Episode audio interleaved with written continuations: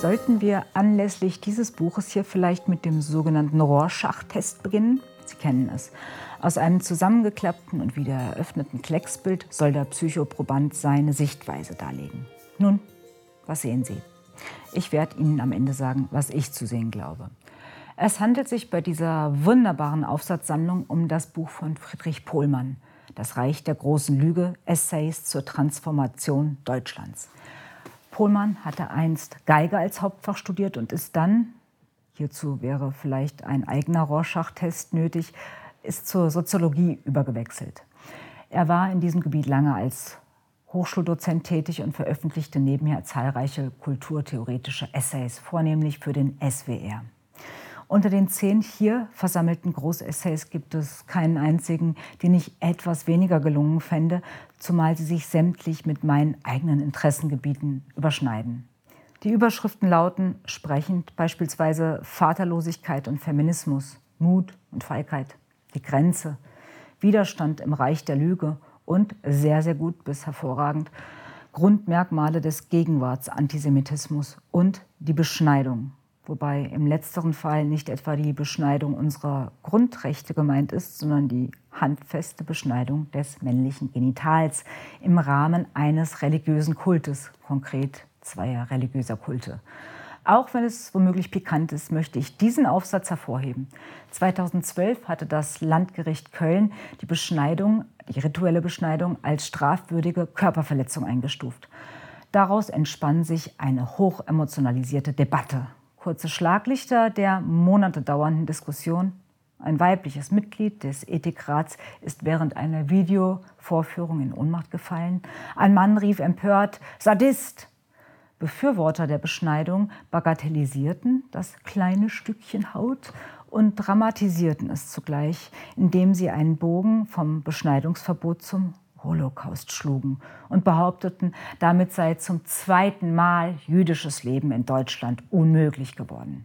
Ganz klar, dass der Bundestag himself Ende 2012 ein neues Gesetz schuf, das das erst Anschneiden, dann Wegreißen der Vorhaut des Säuglings, schließlich das orale Aussagen der Beschneidungswunde genehmigte. Pohlmann unterzieht diese traditionelle Prozedur nun einer mehrschichtigen Begutachtung. Zum einen sei die Beschneidung, Zitat, ein Wort, das Assoziationen an pflanzliche Veredelungsprozeduren weckt, ein Angriff auf die körperliche Integrität in einem Land, wo schon ein unverlangt abgeschnittener Zopf als Körperverletzung eingestuft wird. Was steht allerdings dahinter? Pohlmann arbeitet heraus a. ein magisches Fruchtbarkeitsritual, b. die Symbolisierung der Mannwerdung, c ein abrahamitischer Opferkult, D eine Vorstellung von spirituell-physischer Reinheit, E eine Markierung der Zugehörigkeit. Interessant ist dabei, dass die Beschneidung im Islam, anders als im ungleich komplexeren Judentum, vor allem deshalb praktiziert wird, weil sie schon immer praktiziert wurde. Dazu muss man wissen, dass der Prophet Mohammed bereits beschnitten das Licht der Welt erblickte. Für Friedrich Pohlmann bleibt die Beschneidung Unmündiger ganz klar eine Körperverletzung. Er zitiert den zum Christentum konvertierten Heinrich Heine. Ich bin konvertiert, aber was einmal abgeschnitten wurde, wächst nie wieder nach. Jeder einzelne der hier versammelten, dazu mit Eleganz verfassten Aufsätze böte Anlass und Diskussionsstoff genug für ein ganzes Seminar. Ach, noch zum Rorschach-Test.